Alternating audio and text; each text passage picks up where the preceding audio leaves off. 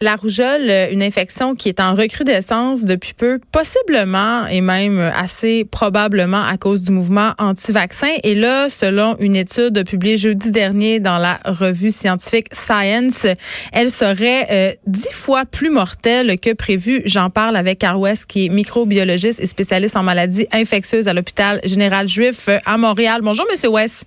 Bonjour. Écoutez, on s'est vu à l'enregistrement euh, d'une émission qui a fait beaucoup jaser hein, sur les sur les vaccins. Euh, et j'avais envie de, de, vous avoir à la mienne pour qu'on poursuive un petit peu la discussion parce que j'ai l'impression que euh, en ce qui a trait à la rougeole en ce moment, euh, on connaît bon évidemment la recrudescence dont je viens de parler qui est due un peu au laxisme de certaines personnes qui se pensent protégées. Et là, pourquoi les résultats qui viennent de sortir ce jeudi sont inquiétants mais aussi importants? Ben, ils sont importants parce que, en effet, euh, il faut revenir un petit peu aux fondamentaux. Oui. Euh, dans le monde occidental, on a un mouvement anti-vaccin qui euh, prend un peu d'ampleur et parce que c'est finalement une crise d'un pays riche où on se pose des questions sur quelque chose qui est tellement bien établi que on, on, commence à se poser des questions un petit peu inutiles. Alors, si on revenait en arrière, avant les années, on va dire 1970, la rougeole au Québec infectait tout le monde tous les ans. Dans toute la cohorte qui naissait chaque année faisait la rougeole. Là-dessus, il y a des enfants qui mouraient, d'autres qui restaient avec des séquelles. Et à partir du moment où on a introduit le vaccin, la rougeole a quasiment disparu.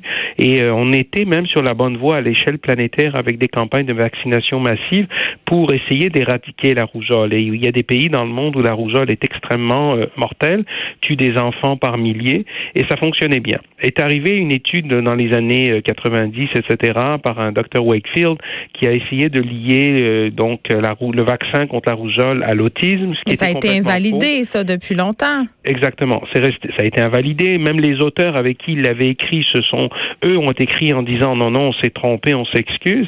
Euh, il y a donc juste lui qui est resté euh, le, comme celui qui était l'irascible, le dernier euh, personne à dire non non, il y a en Mm. effet une relation. Mais ça a alimenté beaucoup euh, le moulin des rumeurs et à partir de là, les gens ont dit ben on va arrêter de faire vacciner nos enfants et on a une résurgence de, de, de la rougeole. Alors ce qui est arrivé, c'est que la rougeole c'est pas une maladie bénigne, c'est une maladie qui est de toutes les maladies infantiles. Vous savez entre la rubéole, la varicelle, euh, la cinquième maladie, donc toutes ces, ces maladies là, la rougeole est de loin la plus sévère et celle qui cause le plus de problèmes. Alors ce que l'étude a trouvé, c'est que euh, la rougeole non seulement créait la maladie, mais en plus elle s'attaquait à vos cellules, vos vos cellules immunitaires dans votre moelle et qu'elle les détruisait. Alors, on va essayer de comprendre un peu qu'est-ce qui se passe quand on fait une infection. Quand on fait une infection, tous, on répond au virus, hein, des virus simples, ordinaires, on fabrique des anticorps et on garde une mémoire immunitaire. En d'autres mots, c'est comme si votre système immunitaire disait, oui, j'ai rencontré telle voiture rouge, la journée où la voiture rouge va revenir, vous saurez quoi faire puisque vous l'avez déjà rencontrée. Mm. De la même façon, euh, lorsque vous allez avoir rencontré donc une bactérie, un virus, etc., vous allez développer cette mémoire immunitaire. En allant la détruire, ce que le virus fait, c'est comme s'il détruit, donc il vous attaque, vous rendez malade. Oui, vous allez, dans, la majorité des cas, guérir de la rougeole, parfois avec des séquelles. Il y a quand même des gens qui en meurent. Mais ce qui va arriver, c'est qu'en plus de ça, le virus va vous laisser un petit cadeau.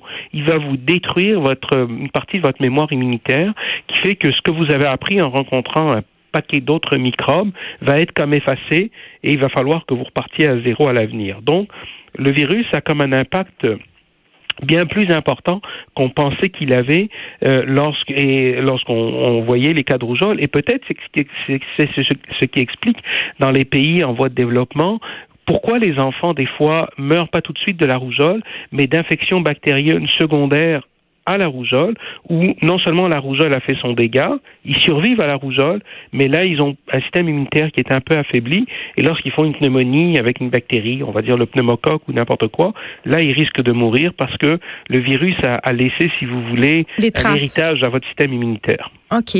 Euh, on comprend bien l'importance de la vaccination. Puis là, je veux pas qu'on rentre euh, dans le dossier. Est-ce que les parents qui font pas vacciner leurs enfants sont irresponsables? Je veux qu'on se parle des parents euh, qui ont des réserves par rapport au calendrier de vaccination. Parce que, euh, corrigez-moi si je me trompe, docteur, mais le vaccin contre la rougeole, c'est, il est inclus dans le fameux RRO. Oui. Et ça fait peur à bien des parents parce que c'est beaucoup. Ben, c'est, c'est beaucoup et c'est pas beaucoup. Alors, ce qu'il faut savoir, c'est que quand même, même si on pense qu'on donne beaucoup de vaccins en même temps, Ouais. on n'en donne pas tant que ça. Puis on en donne à un système qui est immunitaire, qui est immature. C'est un peu comme si vous me disiez, vous savez, quand on rentre à l'école en première année ou en maternelle, ben on va juste apprendre à dessiner parce que apprendre à compter, apprendre à écrire, apprendre à dessiner, apprendre à parler, c'est trop. Mm. Alors, à cet âge-là, habituellement, on est comme une éponge. Alors, votre système immunitaire, il est comme une éponge aussi. Il est capable d'absorber un certain nombre de choses. Mais en dépit de ça, vous savez, les vaccins, même dans les vaccins, dans la fabrication des vaccins, on se limite des fois à un certain nombre de choses pour ne justement pas complètement inonder le système immunitaire. Un exemple parfait de ça, c'est par exemple le, vaccin contre la grippe. On vous donne pas tous les virus possibles que vous pouvez avoir contre la grippe, on en met juste quatre. L'autre vaccin, c'est le vaccin contre la méningite qui est dû à une bactérie qui s'appelle le pneumocoque, ce qu'on appelle le vaccin, le Prevnar 13. Ça contient ce qu'on appelle 13 sérotypes d'une bactérie qui en contient 100.